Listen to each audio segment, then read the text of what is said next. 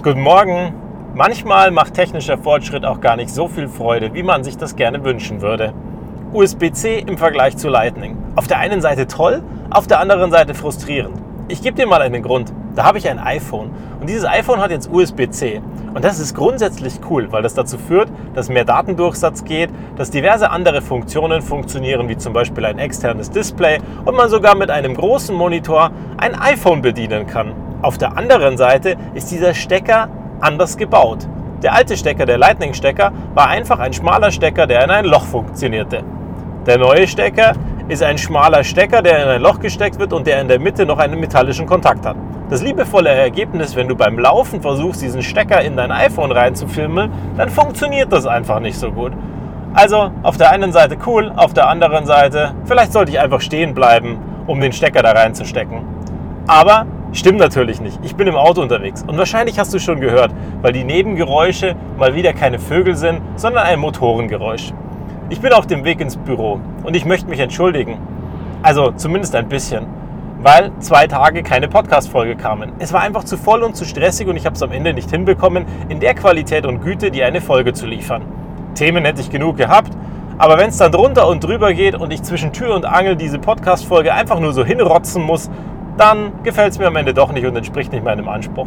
Also war es ausnahmsweise mal ruhig, obwohl ich was zu sagen hatte.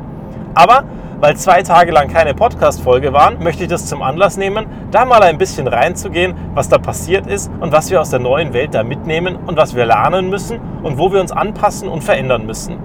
Wenn ich mir die traditionelle Welt der IT angucke, dann nehme ich zur Kenntnis, dass wir früher alle Server kannten, dass wir auf Bit- und Byte-Ebene die Details kannten und dass wir am Ende dir sagen konnten, auf welchem Port, mit welchem Server, in welchem Protokoll uns dieses Thema um die Ohren geflogen ist oder welcher Haken nicht gesetzt war. Ich erinnere mich noch an Dienstreisen, wo ich in den USA war und mitten in der Nacht rausgeklingelt wurde, weil ein paar iPhones nicht mehr funktionierten.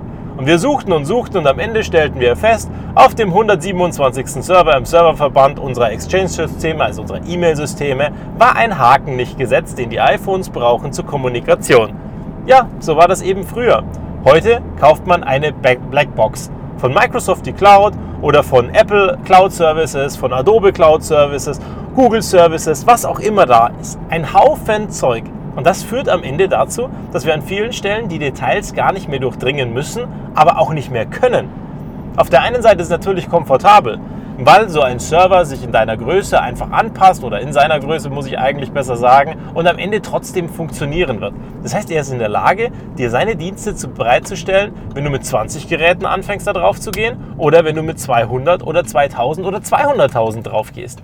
Darum kümmert sich dein Cloud-Anbieter hinten dran. Manchmal besser, manchmal schlechter, je nachdem, wie groß dein Cloud-Anbieter ist und wie schnell er das Ganze dann am Ende auch kann. Und wenn wir uns das Ganze dann angucken, dann ist es natürlich gut gewesen, wenn du früher dich darum kümmern konntest und sagen konntest, okay, ich kümmere mich da selber drum und dann verstehe ich alles, was da hinten dran in den Details noch läuft. Aber du musstest dich eben auch darum kümmern. Musstest mehr Server reinbauen, musstest dich um die ganze Veränderung kümmern, deine Infrastrukturen hochverfügbar planen. Und heute mit der Cloud funktioniert das von alleine. Auf der anderen Seite verstehst du es eben nicht.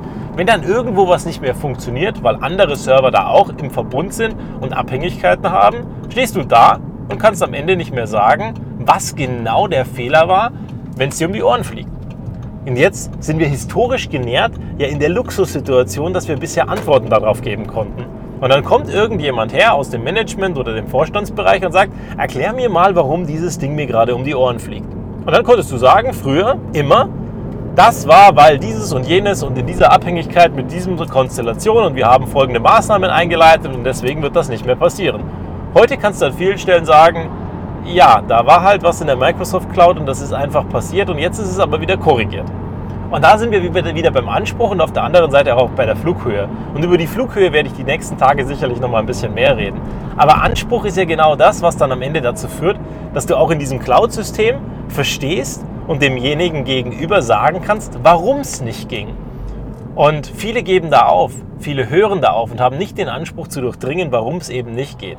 Andere, wie wir, haben den Anspruch, das zu verstehen und sind am Ende in der Lage, eine Auskunft zu treffen und zu sagen, das funktionierte nicht, weil XY.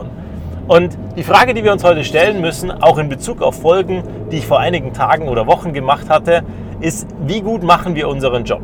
Und wenn wir dann da reingucken, dann sage ich, in meiner Selbstverständlichkeit möchte ich meinen Job so gut machen, wie der Servicekellner, der ihn am besten machen kann. Und dazu hatte ich dir einige Beispiele gegeben.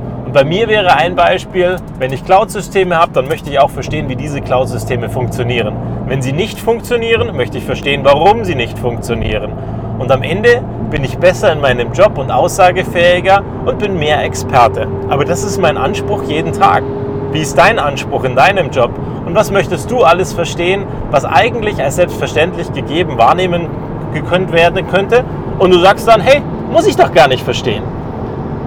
Manche Sachen sollten wir durchdringen, andere Sachen brauchen wir vielleicht gar nicht durchdringen. Schau mal genauer hin, denk mal drüber nach. Und wie viele Nachfragen werden dir am Ende über Dinge gestellt, die du gar nicht beantworten kannst? Und ist es dein Anspruch, das trotzdem zu tun? Bis zum nächsten Mal.